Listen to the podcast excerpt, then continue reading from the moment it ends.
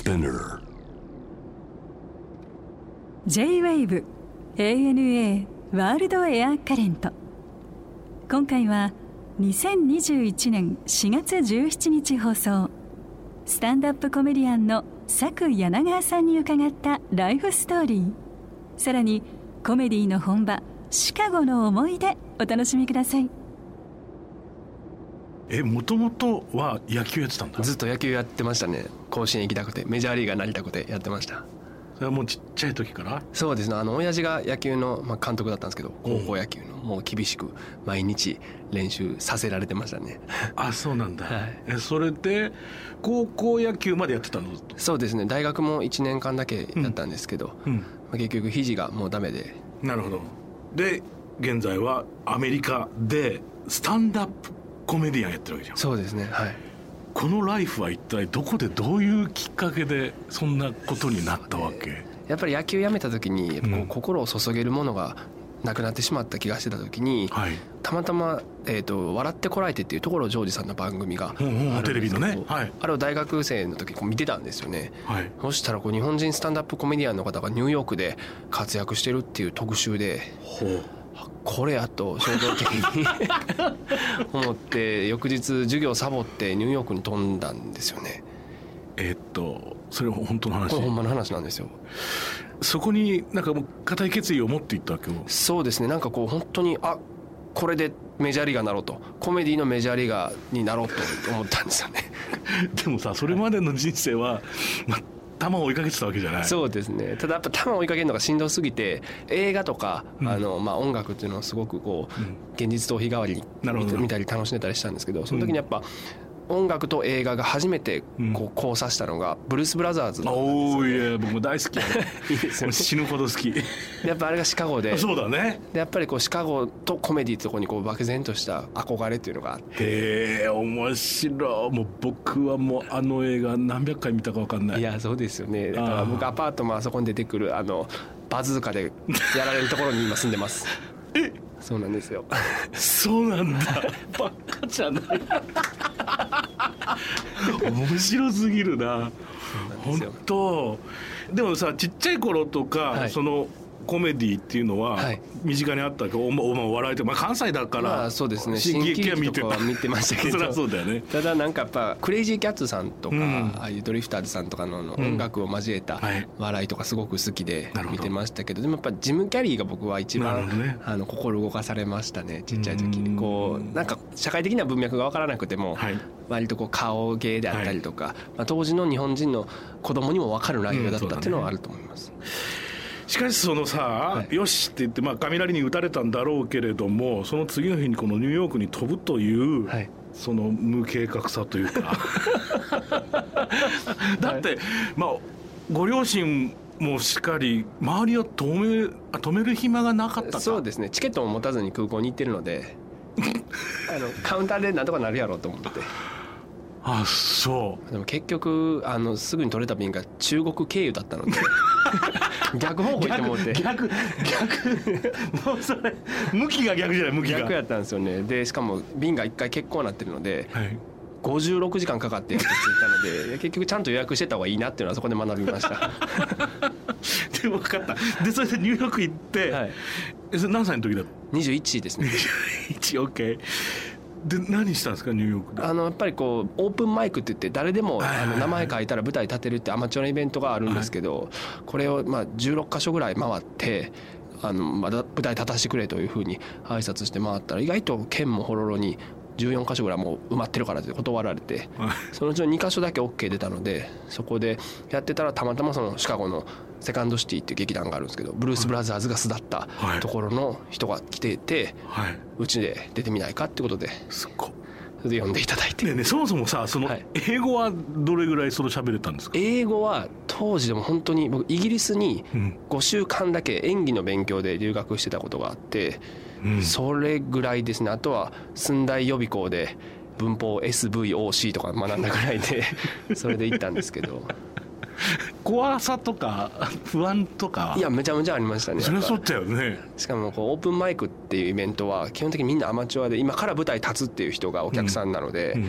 まあ笑いなんて起こらないんですよね。うん。緊張してたりするんで皆さん。うん。ただ僕の場合変なやつ来たぞと、まあ、向こうからしたら片言のやつが来てなんか喋ってるとことで一生懸命聞いてくれてたまたまその時バーンと受けたんですよねえそれはどういうネタだったんですか？それは本当飛行機の中で作ったネタだったんですけど。OK こうたまたま飛行機の右サイドにものすごい大きい大きいアメリカ人の方がこう3人連発してたんで、うん。それとこれ片方とこれひっくり返してもらわないと座席をあの、飛行機がこう斜めに。バランスが。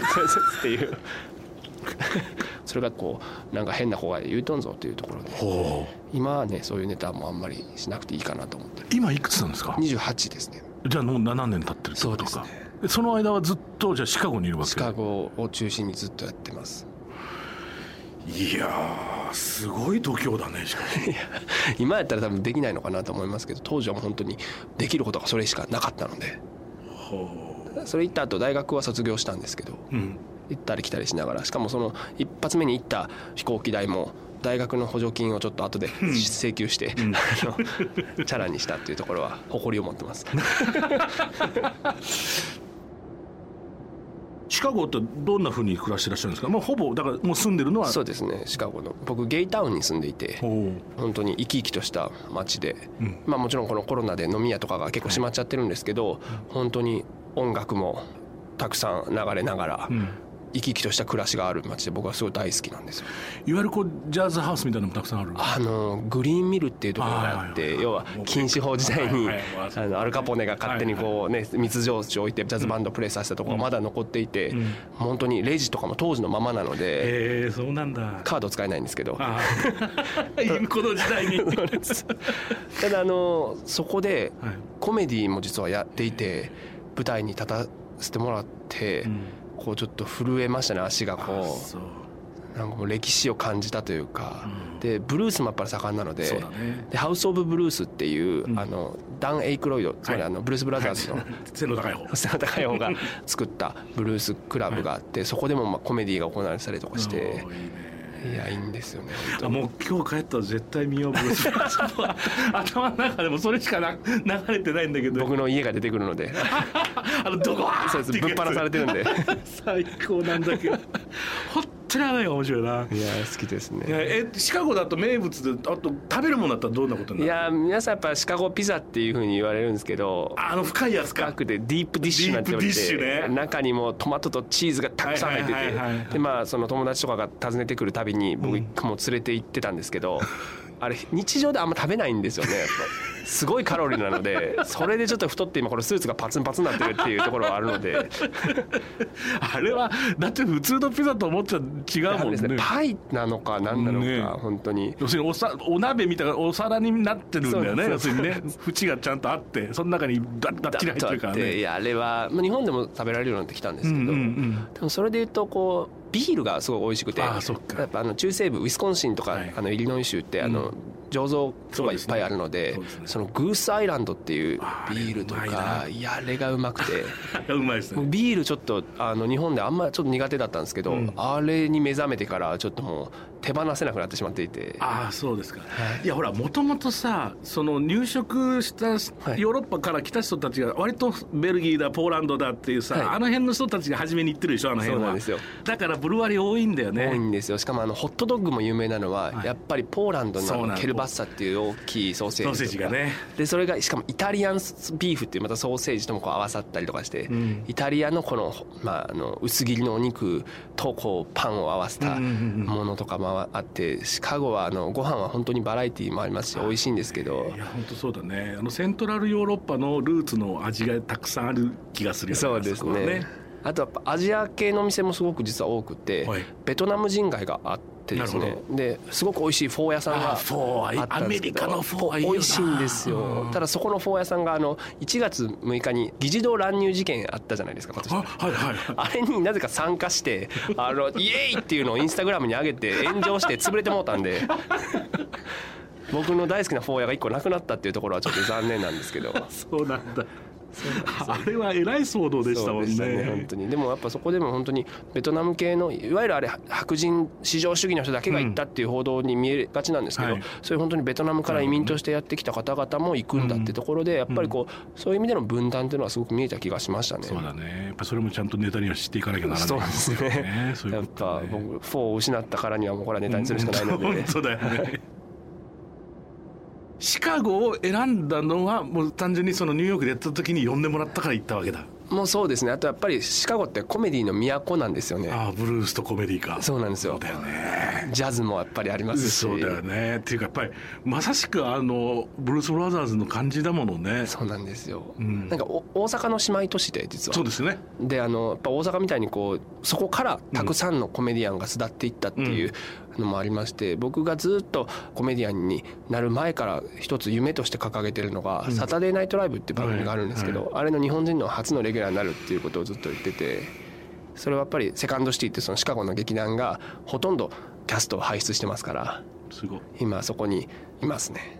ああじゃあもうすぐだな。いやなんとか。楽しみにしてるよおじさんは。いやいやありがとうございます。日本から。そうなんだ。でもシカゴっていう街に出会えたっていうかその、まあ、たまたまのラックだろうけれども、はい。大きいでしょうもうね本当に行った瞬間文字通り恋に落ちましたね。ああそうですか。はい特殊な街だよね。あの要するに僕もまあコンサートで行ったぐらいですけれども、まあ、やっぱりこう成り立ちがさ、はい。まあ、大阪に近いよね。要するにさあの他の国とかっていうよりは、はい。アメリカ国内のまあなんかね特にやっぱほらマフィアとかもいたわけだし、で貧困層もあったスラムもあったわけだし、で昔からあそこはもうまあ交易の中心じゃないですか。しかも水辺で、水辺ではい。ミシガン湖があってさ、ねそうだよねなのですごくこう独特の独特なそうですね。古き良きアメリカを残しつつでも変わり続けている部分もありというところで、だってリンカーンでしょもそうですリンカーン。リンカーンアルカポネでしょ？でも そりゃさえらいことになるわな。あとはデーブ・スペクターさん。デーブ・スペそうか。ハースト・イリノイか。そうなんです。シカゴですね。シカゴか。シカゴでコロナの前とかはよくデーブさんのお姉様が住んでらっしゃるんですけど、週一でご飯行ってましたね本当、はい。よくしてもらってるんだ。よくしていただいて。おえ東京帰ったらじゃあデーブさん会うわけ？そうですね。毎回あの メールが毎回来るので、あの本番中の特ダネの時とかからもメール来て「今 CM 中です」とか。その時もダジャレ書いてあるわけ？あ書いてありますけどだから僕一回あのどうやってネタ作るかっていろいろ聞かれるんですけどとりあえず全部ネタを書いたら一回デーブさんにお送りさせていただいて デーブさんが面白いって言ったらまあ全部ボツにしてあのやっぱそっちはじゃない方を採用するっていうので今やってます。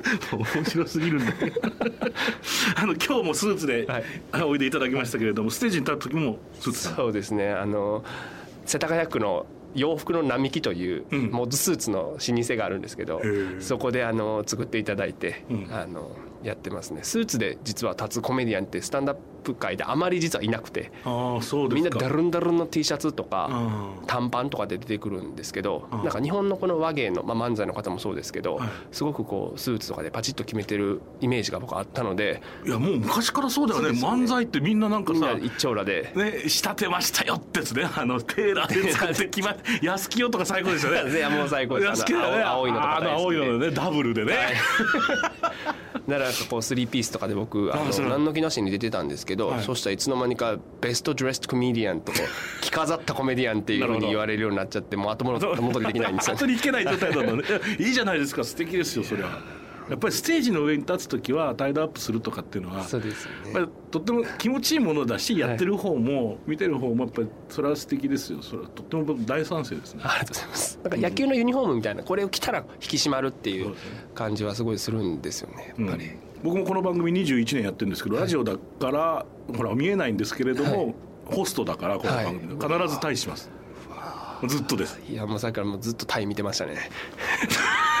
いや必ずスーツを着るってもう決めてるわけ。いやスタジオでも。でもそれは自分のルールにするとはい。はい気持ちいいんですね。今日はだから、あラジオ収録行くってなるともうその前の日からどのスーツ着ていこうかなって考えるわけじゃないですか。はいそれは楽しいです僕も今日4回ぐらい着て脱いでっていうのはどれがいいんだろうなっていうのがありましたね。そりゃそうですよね、もう今日は朝ねチーフをはい。結局これに、まあ、最最終的に守りに入っちゃったんですけれども5個トライしましたね。うわ。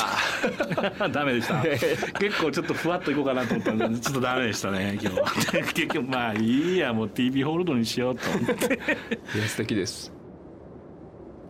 ネタははいどういった系統のものが多いんですか？例えばそのアジア人とか日本人っていうのを押し出すんですか、やっぱりこれまでのコメディにおいてやっぱりこう自虐的なネタってすごく多かったんですよね。ね。あの差別されてきた人たちがそれをこう笑い飛ばそうって。いうイギリスでもそうだしね。アメリカもそうじゃない？成り立ちがやっぱそうだと思うんですけどね。やっぱここ数年で変わってきていてそれをやって笑いを取ることって結局ステレオタイプを助長するだけなんじゃないかなっていう考えがやっぱり、まあ、コメディアン自身も思うようになってきていてうん。だからこそ自分の出自も含めジェンダーそれからまあ人種ですよね、うん。そこに誇りを持ってうん。アメリカっていう国自体をジョークにできた時にうん。きっと僕の意義があるんじゃないかなというふうに思ってうん。なので僕自分のことをレモンっていう存在というふうに定義づけてるんですけどどういうこと？こうアメリカだとアジアンアメリカンの人たくさんいるんですよねアジア系の方って、うん。ただその方ってあんまりいい言葉ではないんですけど、うん。バナナって呼ばれるんですよ。バナナね。顔向いたら白いってね。そうです、ん。白人のメンタリティを持ったアメリカナイズをされたアジア人っていう意味なんですけど、僕は日本で生まれ育ってるので、うん。きっと日本人の感性を存分に持ってるはずなので、うん。中側も外側も黄色いと思うんですよ。うん。ただその視点から言われるジョークで、うん。アメリカ人にあスパッっていうこうんう刺激を与えることができると思うんですよね。でレモンもこうパカッと開けたら黄色い部分と白い部分があると思うんですよ。ね、はやっぱこう僕自身もアメリカナイズとして白くなってきてる部分もやっぱりあると思うので、うん。そういうレモンという存在でその視点を笑いで届けたいなというふうに思ってます。積極的にあれですか？こう政治ネタとか社会的なものも取り入れるんですそうですね。だから勉強を絶対しておかないと無知ではステージに立てないので、うん。朝起きたらまず7紙新聞読むところから始めますね、うん。その時その時でぶった切っていくそうですね。やっぱりこう僕が気づくこととか、うん。アメリカ人だったら見過ごしてしまうかもしれはいはいんこととかを、あの見つけてそれを紡いでいけた時すごくこうやってよかった立ってる意味があるなっていうふうに思います。うん。日本の笑いとうん。アメリカのそういったコメディとの一番大きな違いは何ですか？僕はお客さんとの対峙かなというふうに思っているんですけども、うん。舞台に上がった時にアメリカって本当にこう議論をふっかけてくるお客さんとかもいるんですよ。俺はそれ違うと思うぞとか、でそれはコメディ用語にも結構現れていると思っていて、うん。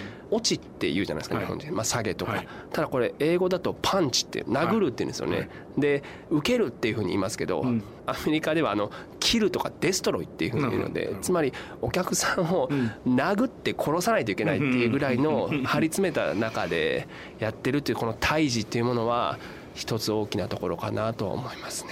面白いな。今はまあコロナ禍ということもあるので、まあ、世界的にさ、まあ、ステージの数も減ってるでしょうけれども、はい。その前っていうのはどれぐらいありました？その年間のそのスケジュール的には大体1年に何本ぐらいやるんですか？僕400本は多分出てたと思うんですよね。おー。っていうのはあのもう週末とかはしごなんで土日はもう例えば3本出させてもらいながらこう終わったらすぐタクシーで移動してはい。みたいなんですけど、タクシー代出ないのと、うん。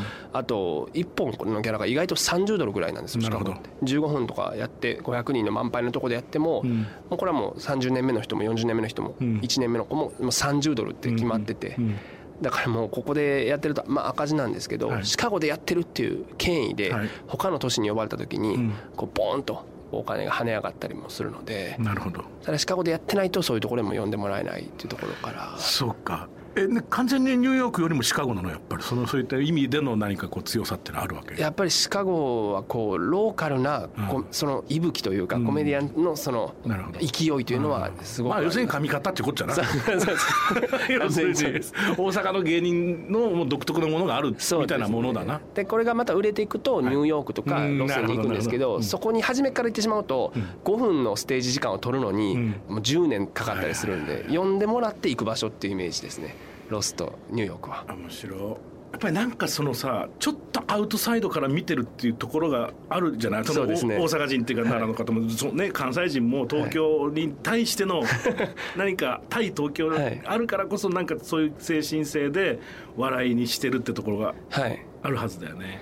なんかちょっとこう鳥の視点じゃないですけど一歩こう引いた引いたとこだよねとこっていうのはなんか生きてくるんだろうなと思います。だろうねだってイギリスでもコメディアンほとんどアイリッシュだからね。ああそうですよね。ね、アイリッシュ系多いですね。アイリッシュ系やっぱりその目で見てるんだよね、はい結局でそれをまあ反逆の精神もあるだろうし反抗の心もあるだろうしいろんなものを笑いに変えて食い込んでいくっていうことがやっぱ特にエンターテインメントの世界の中でも笑いっつうのはそこが一番強みになるだろうな。そうですね。やっぱり本当に視点を届ける芸能なのではい。でしかもこう意見の違うお客さんをも笑かせるっていうところに僕はすごくこの芸能の豊かさを感じていてうん。同じ意見の人の前だけでやってたらもう集会なのでそりゃそうだよそれなんです。うんトランプダメだとか言いながらみんな「おお!」って言ってるうんだったら別にやらなくてもいいというか。そりゃその通りだね。トランプを本気で支持する人もいる中で、うん。トランプのジョークでうん。笑いが取れた時にうん。やっぱり一つ大きなステップになるとは思うので、えっとそしてえっと5本があそうなんです、ね出版されました。ご紹介ください。はい、あのゲラップスタンダップ戦うために立ち上がれという絵本でございましてスタンダップのまあ入門書でもありますし僕自身がどういうふうにスタンダップコメディの世界にまあ身を投じていくことになったのかということも書いております。うんこれゲラップスタンダップっていうのはこのボブ・マーリーでね。そうなんです。あのゲラップスタンダップ for your rights あの権利のために立ち上がれっていう、まあ、歌詞なんですけど、まあ、もちろんどんなことがあっても起き上がって立ち上がれっていう意味ももちろんこもってるんですけど、はい。スタンダップコメディっていう芸能をやっぱり日本に根付かせたいなという思いで書いたので、うん。スタンダップよゲラップ起き上がってくれっていう意味でうん。このタイトルにしました。日本に帰ってくるっていうのはこう発想というか予定みたいなのがこもってるわけ思いっていうか。いやえっとやっぱ拠点はずっとアメリカにしていたいなっていうのはもちろんあるんですけどただ一つの僕の使命として、うん。この若い世代がうん。スタンダップコメディというこの表現の芸能をうん。なんとか根付かせなきゃいけないなっていうのがあるので、そのために僕35歳でうん。武道館を必ずソロでやりたいというふうに思っていて。うんそのためにまあ帰って来られる時は帰りたいなというふうに思ってますね。それはでもスタンダップコメディというからには英語でやるってこと？いや日本でやっぱそれこそ日本のチャンネルを持ってた方がいいと思うのでそうだよね。日本語でほやらなきゃいけないなと思ってますね。だからフジロックとかも日本語でやったんですけど。う、うん、かどうでした？感覚は。感覚で言うとやっぱりあのグリーンステージって4万人のところでやったんですけど、やっぱ人生初めて4万人に無視されたっていうどん滑りだったので、やっぱそれはでもやっぱこうももちろん僕の実力もあると思うんですけどでもこれも続けてやっていく必要があるんだろうなと。スタンダップ自体を根付かせていかなきゃいけないんだろうなって思うきっかけになりましたね。そうか。それはもうでも要するに今ピン芸人がやる漫談みたいなものとは全く意識は違うわけ。そうですね。やっぱりこの日本のお笑いとアメリカのコメディを比べること自体が僕は野暮だと思うんですけど。そうだね、まあ、かなり質が違うもんね。そうですね。成り立ちも違うだろうしね。そうですね、うん。あとまとってる多分役割が違うなっていうのが多いと思っていて。だからこそこうもちろん言語は日本語なんですけども、その日本語のしっかり感覚でうん。自分の伝えるべきことをうん。伝える、そしてそれを笑いで伝えるっていうことをうん。意識して作品作りっていうものをやってます。面白い35ね。そうです。あと何年後ですか？7年ですね。7年後ですか。楽しみにしてます。ありがとうございます。スケジュール開けますんで、いえ本当にありがとうございます。光栄ですえー最後にこれあのゲストの方に必ず伺ってるんですがあのサク君にとっての旅って一体何ですか？そうですね。やっぱり僕は自分の新しい視点というものを探しに行く旅だとも思っていてプラスそこの上で自分自身がじゃあ誰なのか何を考えてるのかどういう人間なのかっていうものをもう一回学べる場所だなというふうに思ってます。ありがとうございました。ありがとうございました。ありがとうございました。ANA World Air Current